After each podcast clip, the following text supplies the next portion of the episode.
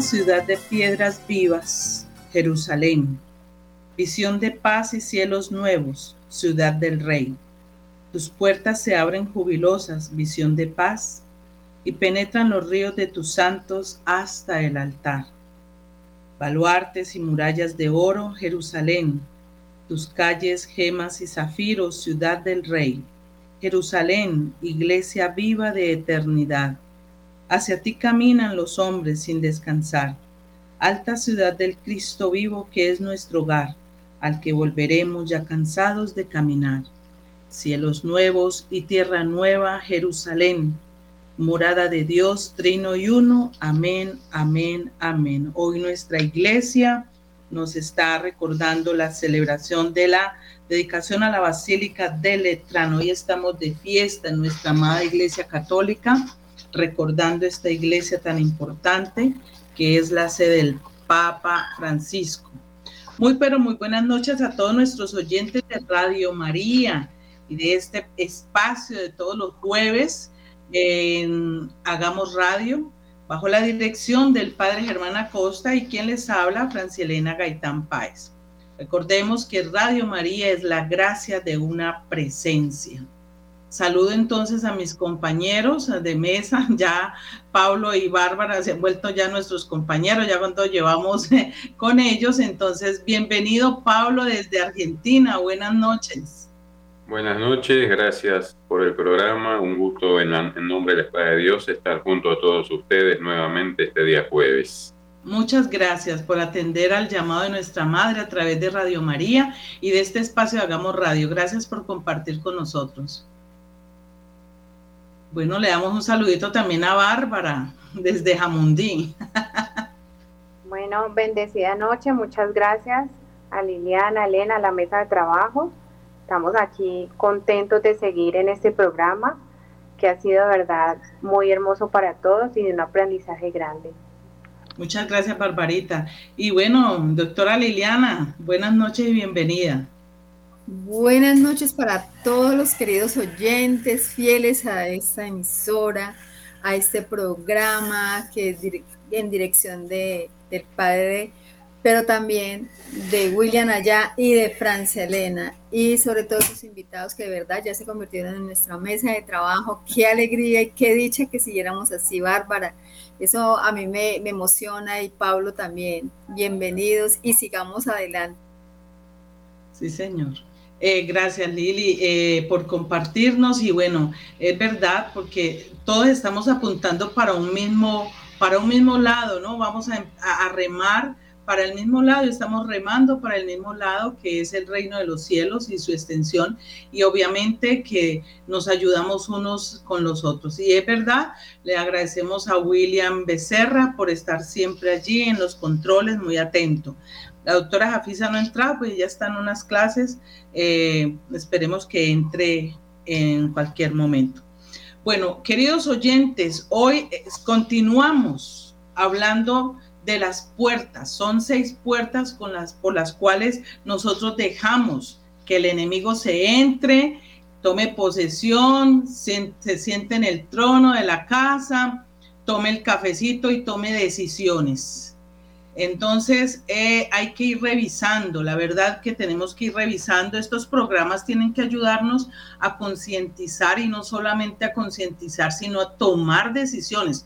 ¿Por qué? Porque a nosotros eh, sí nos ayudan a tomar decisiones, pero si nos ayudan a concientizarnos, perdón, pero si, si no nos ponemos las pilas y no decidimos, pues ya verá que no va a haber tiempo y cuando abramos los ojos a lo mejor ya no hay posibilidades de, de, ayuda. Entonces, por favor, no echen en saco roto todas estas enseñanzas que a través de Radio María nosotros venimos dándole todo en todo, todas las 24 horas son exactamente de enseñanzas, de oración. Precisamente es para eso, esa compañía que Radio María hace para que todos nosotros podamos crecer en fe y oración, para que podamos concientizarnos de todas las cosas que tenemos que ir dejando, a las cuales hay que renunciar y también trabajar para nuestro crecimiento espiritual.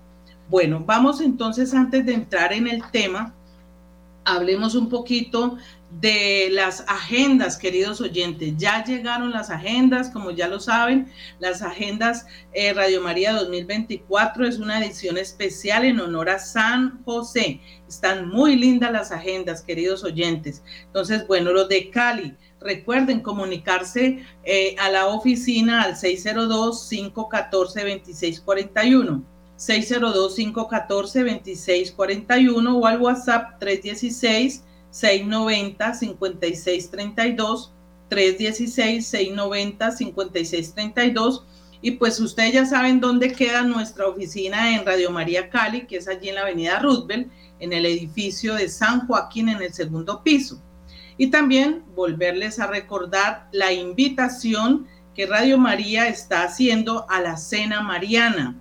Recordemos la Cena Mariana, una acción de gracias a Dios y a los oyentes también por su fidelidad. Es un momento de unirnos, es un momento de compartir, es un momento en que le damos gracias a Dios por todo, por Radio María, pero también por los oyentes, por todos los que nos ayudan en Radio María, por todos los que aportan eh, en Radio María. Entonces, bueno, esta cena mariana, ustedes saben, los que ya han ido a esa experiencia mariana, pues saben que es muy bonita esa unión y recuerden lo que dice la Sagrada Escritura, ¿no? Qué bueno que los hermanos están juntos y ahí es donde se conoce el amor. Recuerden que es este 24 de noviembre, dentro de unos de unas dos semanas más o menos, eh, estamos celebrando la cena mariana en Cali, 24 de noviembre de este año, 2023. Eh, recordemos que es en el Club de Ejecutivos, Avenida Cuarta Norte, número 23 de N65, en el piso 9, Barrio San Vicente. Es a las 7 de la, de la noche y también ustedes pueden llamar a, las a la oficina de Radio María Cali, comunicarse allí con Martica o con Yolanda y ellas les dan toda la información que necesitan o desplazarse hasta la oficina allí en la avenida Roosevelt, en el, en el edificio de San Joaquín. Eh, la donación es 150 mil pesos. La donación es 150 mil pesos, pero es Exactamente, es ese compartir. Ay, no es que 150 mil pesos, no, en serio que es ese compartir, ese es, es la ayuda que nosotros le damos a Radio María. Recuerde que si nosotros amamos a Radio María, pues tenemos que ayudarle. Todas estamos, todos vamos remando, todos vamos remando, unos de una manera, otros de otra, pero vamos remando y pidámosle a Mamita María que podamos reunirnos este 24 de noviembre aquí en Cali para que celebremos juntos esa cena mariana, compartamos. Eh, hay, muchos, hay muchas experiencias allí en, esa, en ese eh, compartir en la cena mariana. ¿Listo? Bueno, ya dándoles esta información, queridos oyentes, vamos a, hacer un pequeño recorderice aquí a la carrera. Eh, Pablo y Barbarita, con las doctoras vienen hablando, obviamente Pablo nos va hablando de las seis puertas y ya hoy sería la tercera. Hablamos de la primera puerta que es vivir en pecado y él nos explicó muchas cositas acerca de eso, ¿cierto? Eh, nos hablaba de que el pecado eh, se, va se, va se va haciendo en nosotros, digamos, eh, va tomando posesión el enemigo y él nos hablaba de no negociar con la tentación, ojo con eso, no hay que negociar con la tentación.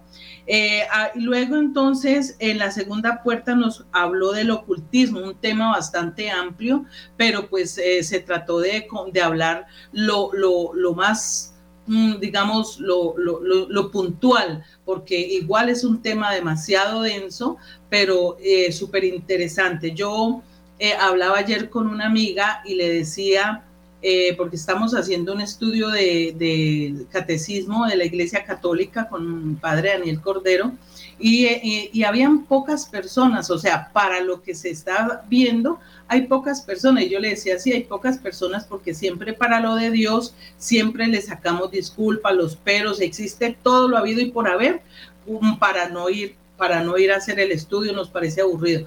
Pero si estuviesen ofreciendo que les vamos a enseñar a leer las cartas del tarot, que les vamos a enseñar a tirar los caracoles, las no sé qué, las no sé qué más, a ponerse los calzones amarillos, de, aseguro que no cabría la gente, no cabría la gente. Pero bueno, lo de Dios es así. Lo de Dios no es la cantidad, sino la calidad de lo que se hace. ¿Listo?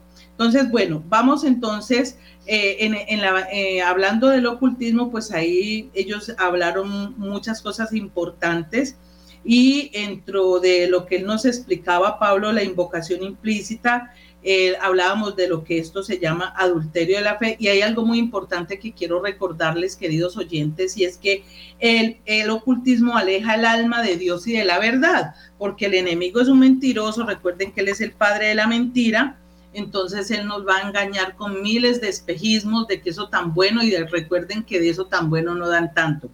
Y hay otra cosa muy importante que es esto genera muchas ataduras para nosotros y para nuestros hijos. Y también hay otra cosa que quiero que lo tengan en cuenta. Vamos cediéndole derechos al enemigo, le vamos cediendo derechos. Y después estamos pensando que por qué me pasa, que por qué esto, que por qué aquello. Hoy hablaremos de la tercera puerta, que es el rencor. Y para ello les voy a compartir dos citas bíblicas. Hay muchas citas, más de 40 citas, pero les traje una del Antiguo y otra del Nuevo Testamento. Y en el Antiguo, en el libro del Levítico, capítulo 19, Levítico, capítulo 19, versículo 18 dice, no te vengarás ni guardarás rencor contra tus paisanos, sino más bien amarás a tu prójimo como a ti mismo, pues yo soy Yahvé, palabra de Dios este nos dice el Señor en el Levítico. Vamos a ver qué nos dice el Nuevo Testamento eh, referente a esto. San Pablo le habla a los Efesios en la carta a los Efesios capítulo 4, versículo 32. Más bien sean buenos y comprensivos unos con otros, perdonándose mutuamente, como Dios los perdonó en Cristo. Palabra de Dios, te alabamos Señor. Entonces, imagínense pues, si esto ya no lo están diciendo, pero en esta época, Pablo, y bueno, en muchas épocas, eh, creo que eh, el rencor es una cosa que ha habitado en el corazón del ser humano. Y eso es lo que ha hecho que nosotros pues no podamos comprender estas citas, que es la directriz que el mismo Jesús nos está dando. Bueno, eh, sí, Francia. El rencor, como dijimos, es la tercera puerta utilizan los diablos para atacar preternaturalmente. Porque es algo muy maligno. Vamos a definir lo que es el rencor, que es una actitud de negatividad global que mantiene en el corazón de la persona herida la agresividad que emana de la tristeza. Por eso es que el rencor es, vendría a ser resentimiento, es deleterio y es tan tóxico. ¿Por qué? porque nos hace revivir el dolor sufrido, manteniéndolo vivo en nuestra alma y volviéndonos capaces de superarlo. Por eso con el rencor las heridas no cicatrizan nunca. ¿Y qué es, qué es lo que produce el rencor? Digamos, es uno de los peores negocios que podemos tener en nuestra vida porque eh, con el paso del tiempo, si este rencor no se sana o no se revierte, lo que se produce es que se pervierte el corazón y aparece una palabra muy desagradable que es el odio. Entonces la persona pasa de ser rencorosa a ser odiosa hacia el agresor. Bien. Entonces, eh, esta es la tercera puerta que utilizan este, los demonios y que es una de las más difíciles a veces de poder cerrar, porque a ver, para poder sanar el rencor se necesita un solo ingrediente, que es el perdón. El perdón. Es decir, nosotros cuando nos sentimos ofendidos, humillados, agredidos o traicionados, este, tenemos que trabajar mucho el perdón. Y esto no solamente en el ámbito espiritual ataca el rencor, sino también en el plano psicosomático, porque es el hábitat favorable para el desarrollo de tumores. Una persona rencorosa es una persona que tiene una, en el, en el fondo de su corazón, tiene una tristeza existencial y esa tristeza existencial afecta el plano psicosomático, más allá de que los diablos lo utilizan, esa, ese defecto, digamos, del alma para atacar preternaturalmente, sino que es un hábitat, como dije, para el desarrollo de muchos tumores, porque a veces eh, este tipo de enfermedad no tiene que ver a, un orden hereditario, sino justamente porque esta puerta está abierta. Doctora Liliana, eh, en estos casos, eh, en la parte profesional, cuando una persona llega enferma del alma por el rencor, ahí qué se puede hacer o cómo, sería el tratamiento para este tipo de personas. Bueno, Francia, una de las cosas importantes desde el área de la psicología en la terapia es poder escuchar al paciente, ¿cierto? La persona, la persona llega y llega inicialmente como con esos, eh, digamos, como una dificultad de dialogar, de expresarse, de, de poder decir sus verdades totalmente. Eso es como cuando hacemos una mala confesión que siempre vamos y decimos, pero como eh, lo superficial, pero no, no hacemos como ese examen de conciencia y de pronto nos preparamos así como tú nos has enseñado. Entonces, este tipo de personas cuando llegan al consultorio, pues uno como terapeuta y desde la parte espiritual, pues tiene que tratar de que el paciente pueda comenzar a tener esa confianza, a hacer lo que se llama en psicología ese rapport, ¿Por qué? Porque lo que decía Pablo es muy cierto. Eh, el rencor eh, es eh, ese rencor que se mantiene en las personas y lo que muchas veces coloquialmente la dice, ah, este es más amargado. Son personas amargadas, personas que todo les parece malo, que son negativos, pero porque ven al otro surgiendo, porque el otro cómo consiguió eso, entonces comienza con esa envidia, con ese rencor, o porque te hizo algo y no te gustó, porque te dijo algo y no te gustó. Entonces, desde allí parte que nosotros tenemos que permitir que ese paciente pueda dialogar dialogar dialogar para poder que se sincere consigo mismo, desde la parte espiritual con Dios y lógicamente desde ahí hacer todo un trabajo terapéutico de varias sesiones. Una de las cosas supremamente importantes, por eso yo digo que esto va muy de la mano con la confesión. Es supremamente importante porque la confesión también te libera y desde la espiritualidad te libera, pero no solamente te libera en esa parte espiritual, sino que también te libera de cualquier cosa que te pueda eh, eh, ocurrir desde la parte física, desde la parte sintomática. ¿Por qué? Porque generalmente eh, eso se va convirtiendo en cualquier parte de nuestro cuerpo. Nosotros tenemos todos nuestros órganos, los tenemos en el tronco de nuestro cuerpo, ¿cierto? Y allí toda esa, parte sintomática comienza a arraigarse en cualquiera de estos órganos y puede crecer los tumores, todo lo que decimos que el cáncer, entonces es importante que la persona libere, pero al liberar es perdonarse a sí mismo, aceptar, porque lo primero es aceptar eh, que tiene ese sentimiento, qué le molesta, por qué se enoja, por qué está tan molesto, por qué le da tanto rencor cualquier persona o cualquier situación. Y desde allí partir también perdonando si alguien le hizo algo, perdonando al otro. Entonces esto todo es meramente espiritual, pero también lo llevamos a la, de la parte de la psicología. Y es muy importante para que la persona libere. Por eso para mí la confesión es, eh, eh, es sanadora, es liberadora. Bueno, eh, Bárbara, cuando estaba en ese proceso de liberación, de toda esa expulsión de todos esos espíritus inmundos, ahí usted todavía, en su corazón había ese sentimiento de rencor, hacia las personas que le habían hecho todo ese mal o usted no tenía ese sentimiento?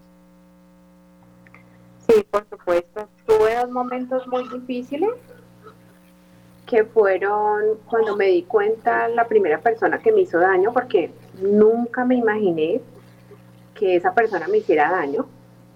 Y para mí fue un impacto sumamente fuerte. Eh, en ese momento ni siquiera sabía cómo reaccionar porque em, me, no, no, como, como digerir esa información y saber que podía llegar tan lejos por una situación simplemente que para mí pues era como eh, salía los cabellos. Tuve un proceso eh, por ahí más o menos un mes y medio, mientras acepté que sí, que era así, que ese era el daño, y, recuerdo que en las sesiones de liberación no avanzaba.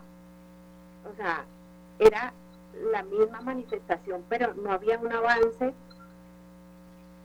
Y cuando entendí, comprendí que debía perdonar, me costó mucho trabajo eh, ese primer momento. Como, como mi, mi, situación fueron dos momentos en mi vida.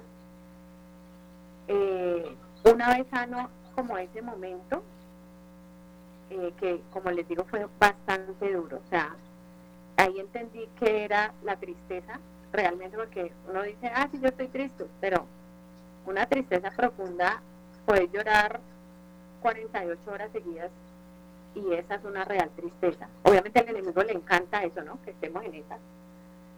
Y el segundo momento sí sospechaba eh, de quién era, pero cuando me di cuenta, obviamente llega la rabia, porque uno no puede creer que una persona lo quiera acabar a uno hasta dejarlo paralítico. Eh, yo tenía problemas en la columna ya casi para caminar y, para mí fue muy difícil.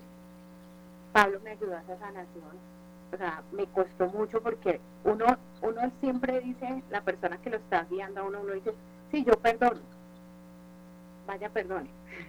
No, vaya perdone. No, no, yo la voy a perdonar. Pero es que perdonar con el amor de Jesús no es nada fácil. Entonces, eso fue literalmente una guerra. Cuando yo dije de rodillas, yo perdono, en el amor de Jesucristo, literalmente el demonio casi me mata. Y Pablo es testigo cómo casi me acaba. O sea, yo parecía un muñeco que me, arrastraban por todos lados.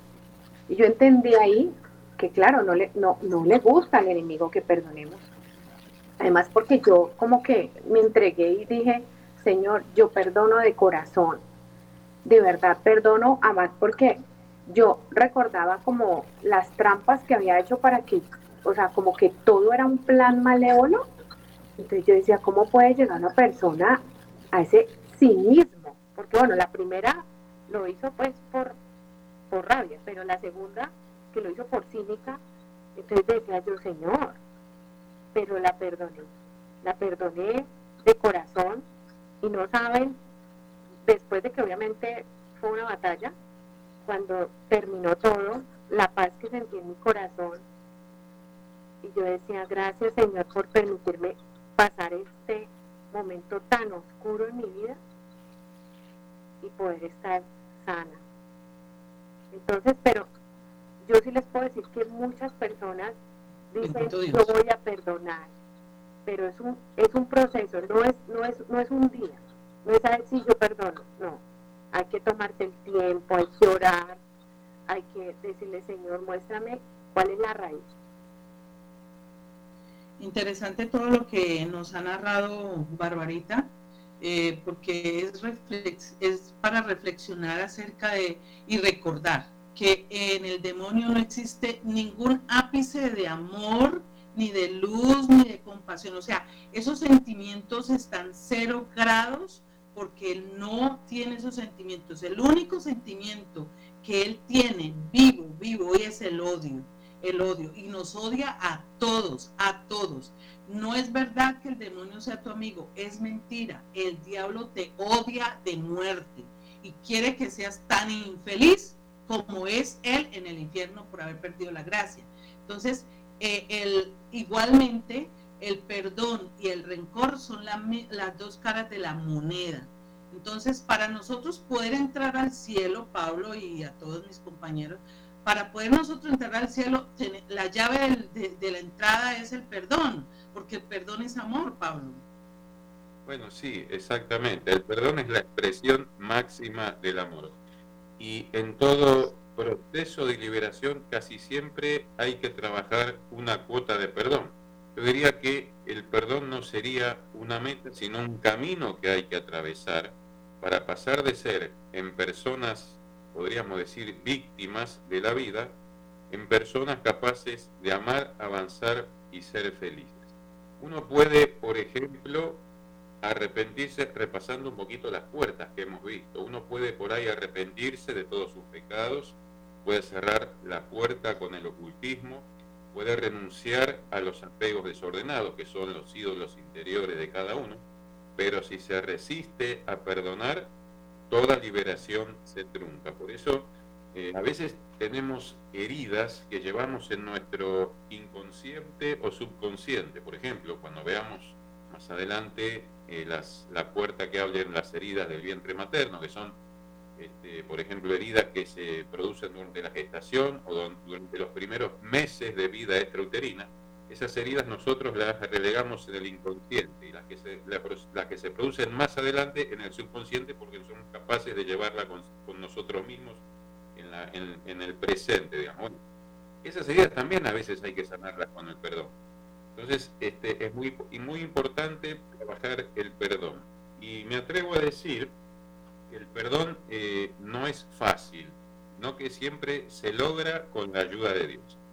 ¿Por qué? Porque el perdón es un acto que nace de nuestra voluntad, de nuestra voluntad propia, y con la ayuda de Dios, con la ayuda de Dios, que elige desechar la venganza, dejar de perseguir al agresor, de juzgarlo, de crucificarlo, entre comillas, por así decirlo, y en cambio se le desea el inmenso bien de que repare y de esa manera se lo, nos liberamos de toda animadversión por parte nuestra con respecto al agresor, independientemente de que él sepa o no que los hayamos perdonado.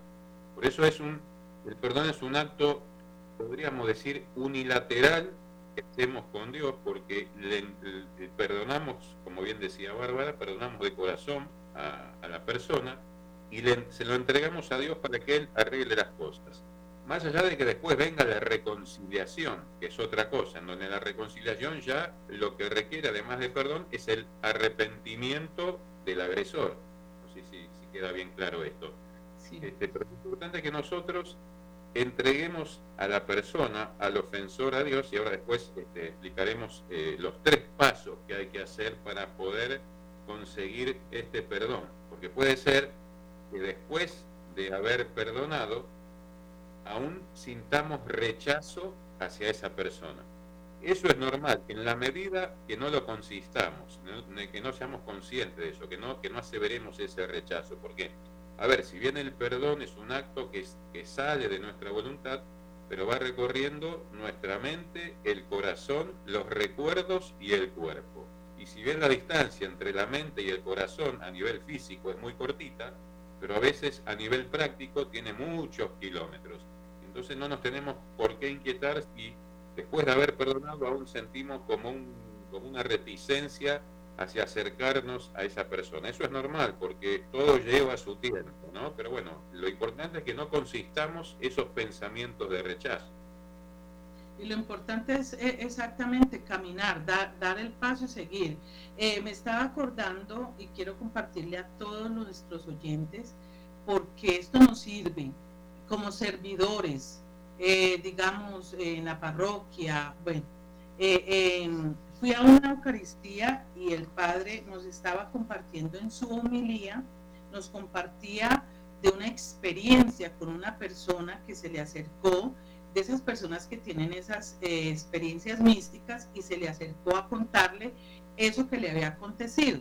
Entonces le dice que ella estaba acostada con su esposo y llegó Jesús, eh, llega Jesús, esto es verdad, no, esto es un cuento, llega Jesús y le dice, y le dice, ven que te voy a llevar al infierno. Y ella, no, pero a mí me da miedo, yo no voy por allá, qué miedo. Entonces le dice Jesús, no, tranquila, que tú vas conmigo, nada te va a pasar, pero necesito mostrarte algo. Entonces ella, pues obviamente fue con él al, infierno. No, eh, eh, digamos que ella no vio demonios ni nada, sino que vio unas sola persona, la vio allá en el infierno, una señora. Entonces ella le pregunta a Jesús, ¿y ella por qué está en el infierno? Y le dijo él, lo que pasa es que, a ver, te cuento, ella, esa que tú ves ahí en el infierno en angustia y sufriendo, esa persona llevó muchas almas al cielo, muchas, muchas almas al cielo. Ella fue muy buena catequista, ella fue muy buena, eh, todos los días iba a misa, oraba el Santo Rosario, una buena cristiana, aparentemente entre los ojos de toda la, comunidad, una buena persona. Y llevó a muchas personas. En el cielo hay muchas personas por ella, porque les mostró el camino. Pero ella está aquí, ¿sabes por qué? Porque el esposo le fue infiel. Y le fue infiel, pero a los dos años se arrepintió. se arrepintió. No estoy hablando de los esposos que lo hacen, va, va, no, vuelve y repite, no. Este esposo llegó arrepentidísimo, le pidió perdón, se le arrodilló, le lloró y le pidió perdón y la señora dijo, no te perdono. ¿Y qué pasó? Que le dice el Señor a la, a la, a la persona que está teniendo esa experiencia. Está en el infierno ella, el esposo y la amante. Estamos hablando del perdón. Y a veces no, no solamente las infidelidades, no perdonamos al papá, a la mamá, al hermano, al primo, al vecino, a la profesora que nos dio, al, nos dio un juetazo, a la que nos cascó en las manos con la regla. O sea, nosotros estamos cargados de rencores y vamos a misa todos los días, comulgamos, rezamos el rosario, pero eso no es una, digamos, no nos da la seguridad de que vamos a ir al cielo si no perdonamos, queridos hermanos. Vamos a aprovechar a saludar a la doctora Jafisa que ha tenido como problemas con la conexión ahí. Buenas noches, muy feliz de estar aquí y bueno, me encanta todos los apuntes que han dado. siempre que hablo de rencor, me gusta mucho pensar que está asociado a rancio, a la palabra rancio, y por nadie es un secreto que algo rancio eh, es no está bueno, no está bien, bien. Entonces, mm, la palabra contraria de alguna manera, bueno, es un resentimiento, entonces, por lo general, los sentimientos que nosotros no expresamos se vuelven resentimiento.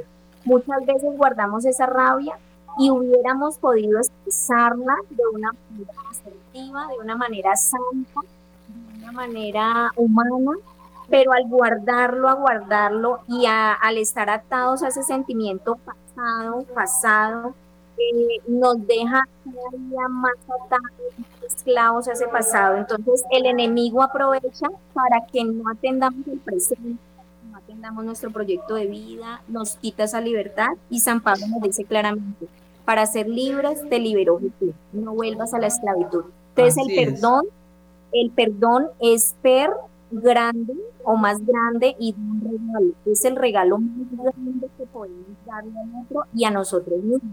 Entonces nos encantan los regalos Qué gran regalo dar el perdón, así el otro sepa, así el otro no sepa.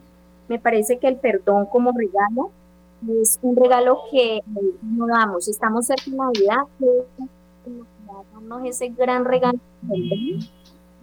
Bueno, la querida Jafisa tiene se le va la onda, no, casi no, no la escuchamos, pero bueno, ahí más o menos le entendimos que el rencor está asociado con algo rancio, pero que el perdón es algo mm, grandísimo y que de, verdad, pues es, es lo que nos toca, queridos hermanos, con ayuda. Pablo. Sí, exactamente, Francia. Recordemos eh, cuando Pedro le pregunta a Jesús cuántas veces hay que perdonar, Jesús eh, le dice hasta siete veces, no te digo siete veces, sino setenta veces siete. Ese setenta veces siete en el símbolo hebraico significa siempre, o sea, siempre hay que perdonar. Porque si no, ocurre lo, de justamente esa semilla de rencor que va germinando y que utiliza el demonio, obviamente, que es la que la riega todos los días, hasta, hasta transformarse en un odio personal. Y cuando ya hay un odio, ya el perdón desapareció, porque la persona, digamos, ataca al agresor o a la persona que le hizo alguna ofensa por simple deporte.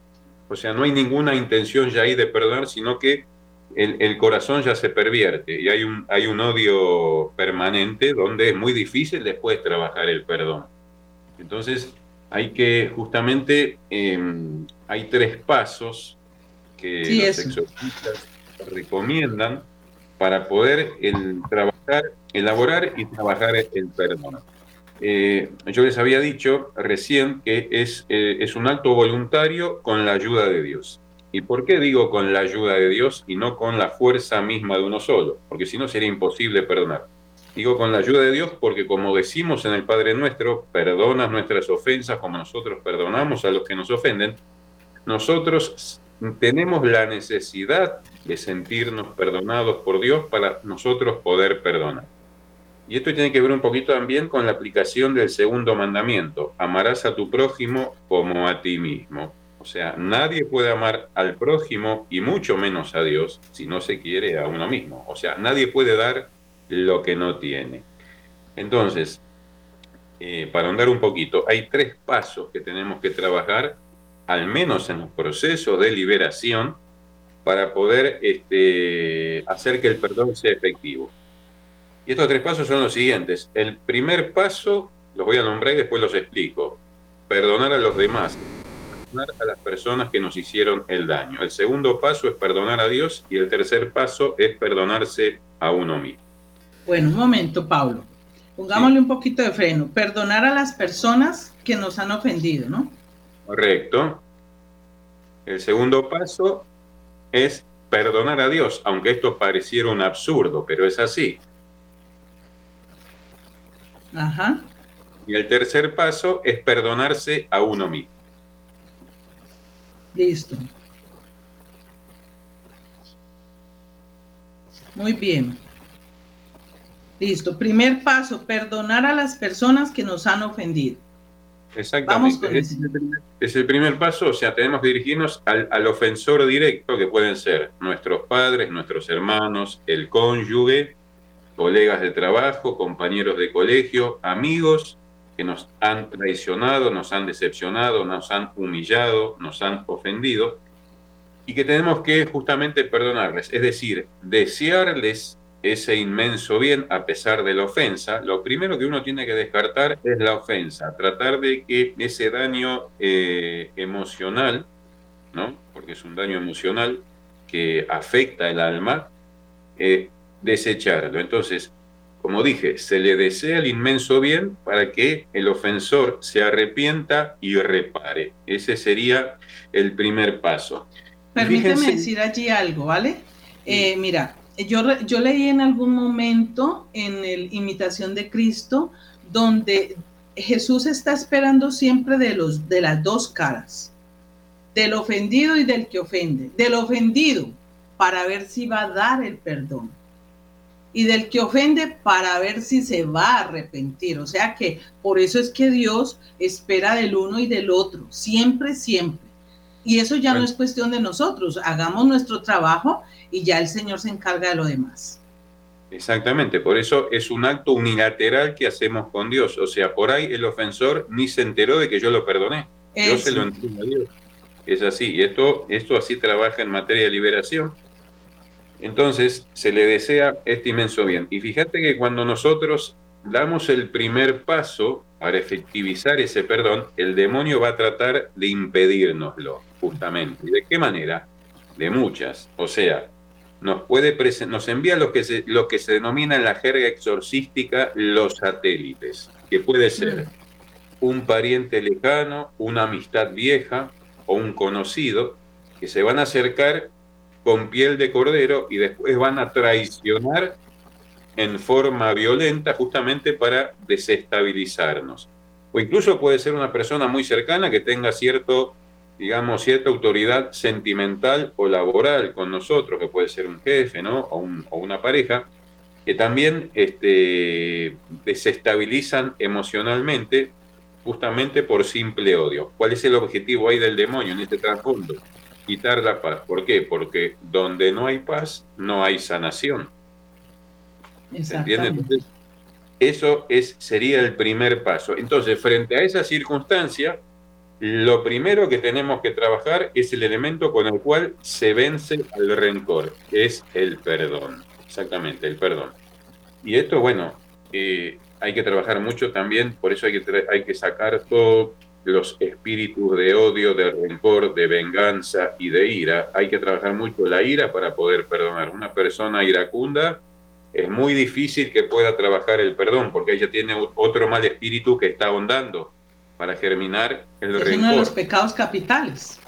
Exactamente. Entonces, es, es, muy importante trabajar la ira, ¿no? La ira, ese, ese, esa explosión eh, innata que tiene uno frente a una circunstancia adversa, porque el demonio va a estar ahí para trabajar. El segundo punto es perdonar a Dios. Y esto parece, como dije, un absurdo. ¿Qué significa perdonar a Dios? ¿Hacerlo responsable de lo que nos pasa? No, todo lo contrario. Es decir, eh, o sea, ¿por qué digo perdonar a Dios? Porque uno a veces le echa la culpa de lo que nos pasa, no porque Él sea responsable, sino porque por ahí estimamos que Él no intervino en el momento preciso, que permitió que, que tengamos un problema económico, que permitió la muerte de un ser querido o de un amigo. Entonces, el mejor remedio para perdonar a Dios, aunque esto pareciera una blasfemia, pero no lo es así, son las oraciones de alabanza, de perdón y de gratitud. En una oración de alabanza uno le entrega a Dios ese perdón sincero. Y bueno, te imaginas cuánta liberación se produce cuando uno alaba a Dios con el corazón. Y Dios toma esa alabanza y acepta ese perdón de corazón. Y ahí se lo vence totalmente al enemigo. Entonces, en ese segundo punto uno tiene que trabajar lo que es para perdonar a Dios, es decir, no echarle la culpa de lo que nos pasa, la oración de alabanza, de perdón y de gratitud, hecha con el corazón.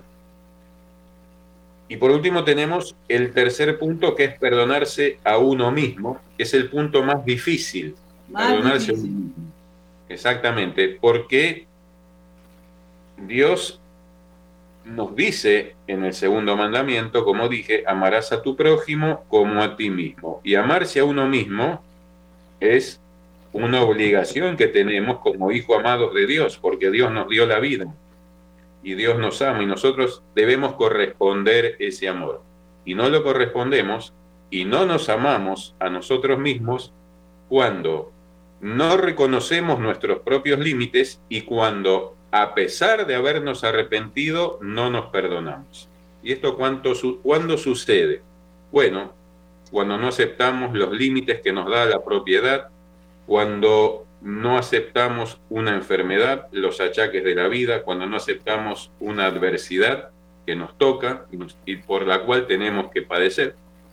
Es muy importante en este punto, eh, porque todo es lindo cuando Dios está con nosotros, pero cuando uno piensa que Dios no está con nosotros, ahí vienen los problemas, ¿no? Entonces, siempre yo traigo eh, en este punto el ejemplo de Job, ¿no? Que cuando Satanás le dice al Señor, no por nada Job te teme desinteresadamente, quita la valla de protección y verás cómo te maldice en la cara. Bueno, Muchas veces las desavenencias son pruebas que Dios permite que nos pasen para ver nuestro grado de fidelidad hacia con Él. Y eso es muy meritorio.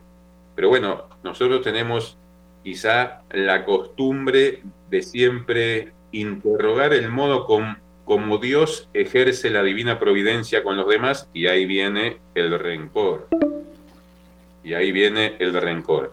Entonces, eh, eso es muy con nosotros mismos, ¿no? Y en estos tres puntos se centra, digamos, como el, remedio para poder vencer el rencor con el perdón en sus tres facetas. de sus cartas.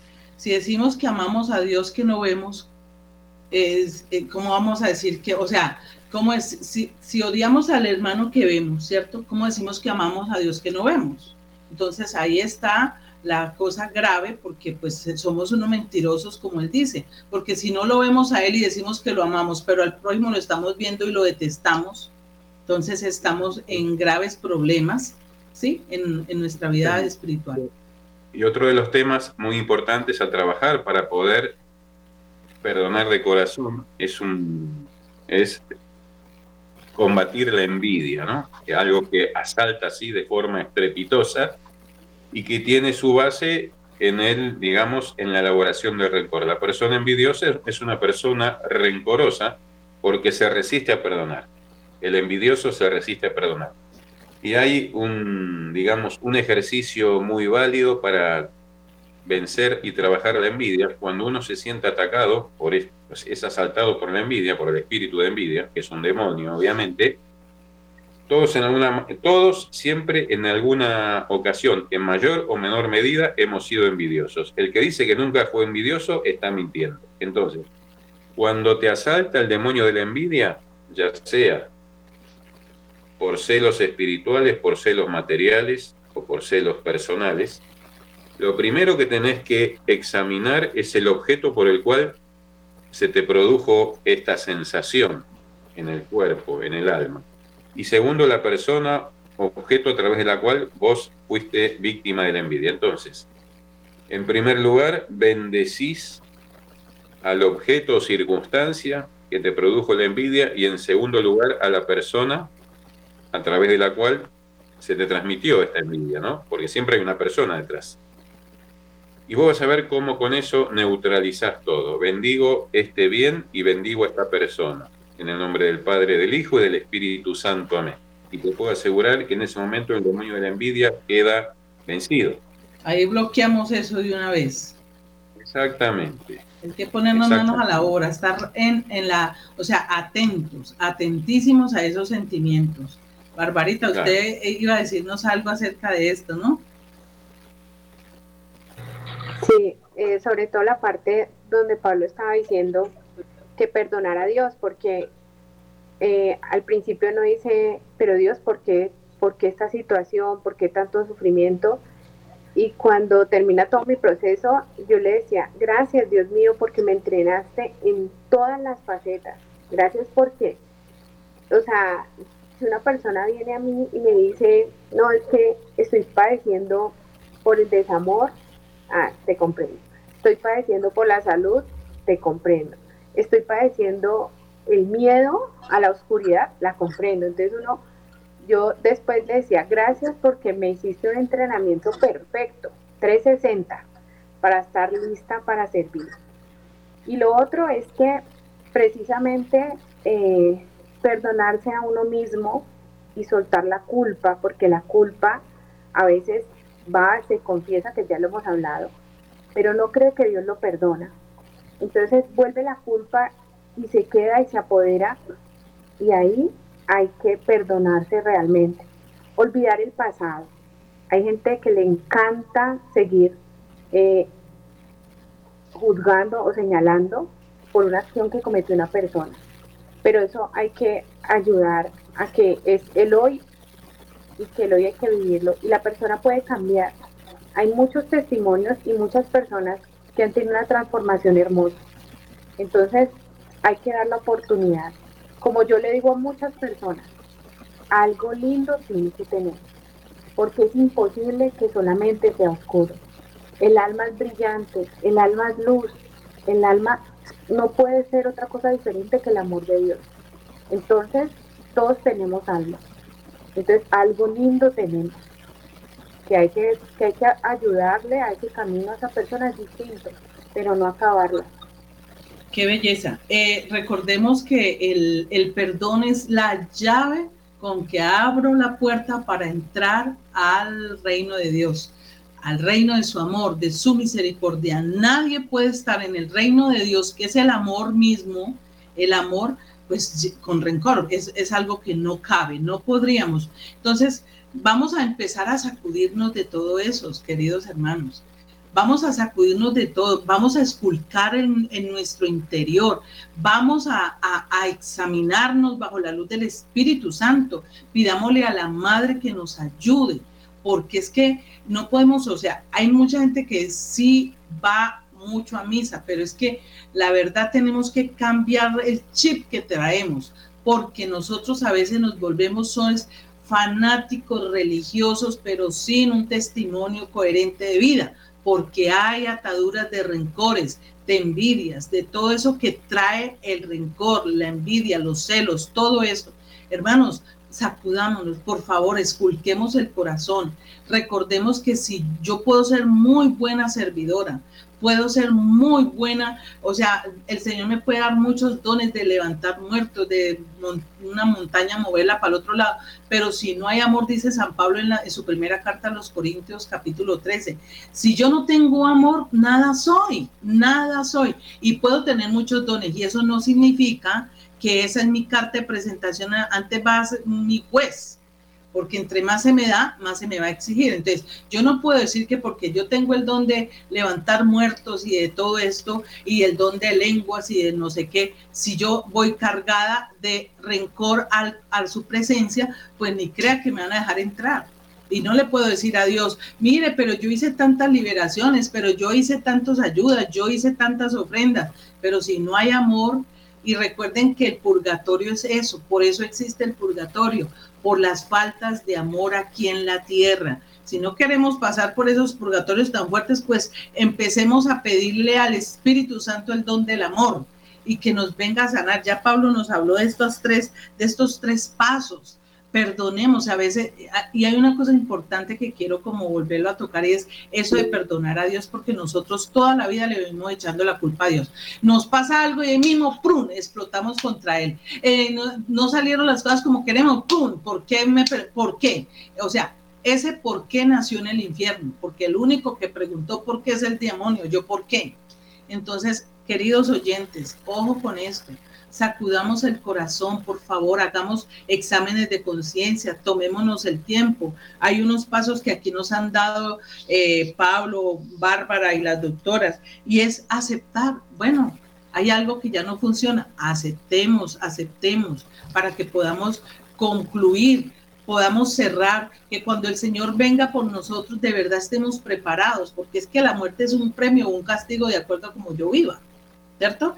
Pues puede ser un castigo si yo estoy llena de rencor, porque no me voy para el cielo. Mire la señora que les acabo de contar aquí, eh, que el Padre nos dio esa, eh, esa enseñanza en su homilía, nos compartió eso, es una vivencia, ¿ya? o puede ser un premio como la Virgen y los santos, ya me quiero ir para allá, Señor, te amo tanto y yo amo todo, ya, pero ya me quiero ir, pero pues yo no puedo decir que ya me quiero ir porque yo no sé para dónde me va a tocar. Entonces, primero hay que trabajar, mijo, hay que hacer esos pasos, hay que trabajar esos pasos, ¿sí o no?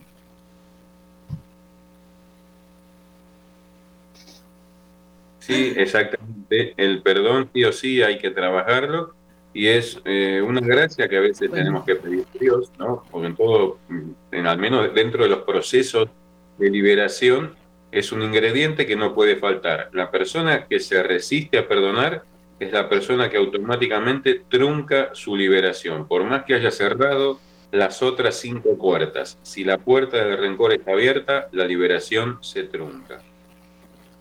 La persona que se resiste a perdonar, pues se, le trunca todo, porque es que, es que esa es la llave para abrir la puerta del amor y la puerta a la bendición. Eh, tenemos seis minuticos, a ver si la doctora Jafisa nos le podemos escuchar mejor. doctora, yo no sé qué puede hacer usted allí para que la podamos escuchar mejor, ¿vale? Sí, bueno, eh, me voy a dejar por un rincóncito. A ver, bueno, yo escribí allí de punto en el y decía que, que tiene tiene siempre una narrativa de que avanza, de culpa, de, de, precisamente de sazón, sin sentido de la vida, creyéndose mucho, porque uno también falla. Y cuando tiene rencor, uno solo ve la falla de los demás. En cambio, el que perdona comienza a tener una narrativa, un diálogo de agradecimiento y de alabanza. Ese es un buen, un buen medidor, ¿no?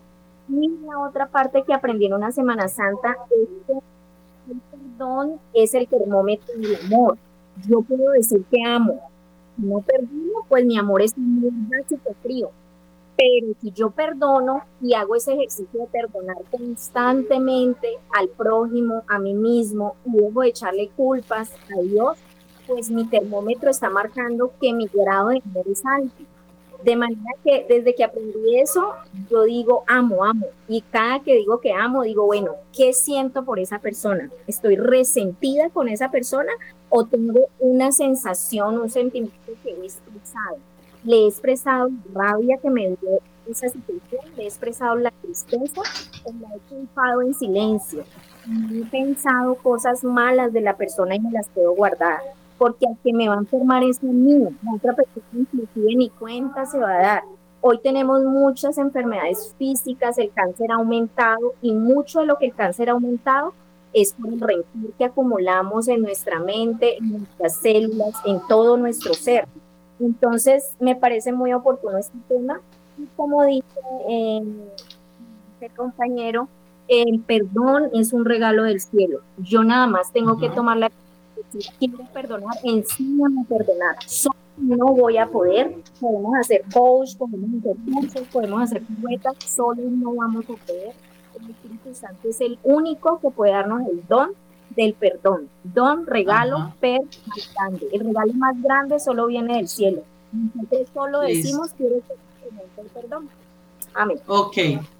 Bueno, doctora Afisa, muchas gracias. Quedan estos minuticos para darle las gracias a todos mis compañeros de mesa, a Pablo de Mayo, que ojalá pueda regresar pronto a Colombia. Pero de todas maneras, muchas gracias porque desde allá de Argentina se conecta con nosotros. Darle las gracias a Bárbara por, por también compartir y sacar su tiempo, porque yo sé que también tiene mucho trabajo. Lo mismo la doctora Liliana, la doctora Afisa, que está en sus clases allá y pues pasando un poquito de trabajo allí con la comunicación. Pero bueno, ahí está firme y, ahí la escuchamos a un poquito a medias, pero la escuchamos. Eh, Pablo, vamos a terminar este programa y vamos a decirle a nuestros oyentes eh, que Dios los bendiga. Muchísimas gracias por estar conectadísimos pues aquí en nuestra emisión de Radio María en Hagamos Radio y a William por eh, estar ahí siempre en los controles. Muchísimas gracias eh, a todos, toditos, todos por estar muy atentos con Radio María, el programa, todos los programas de Radio María. Recuerden la cena, la cena mariana este 24 y también lo de las agendas. Pablo, terminemos con la espada, con la oración de la espada de Dios.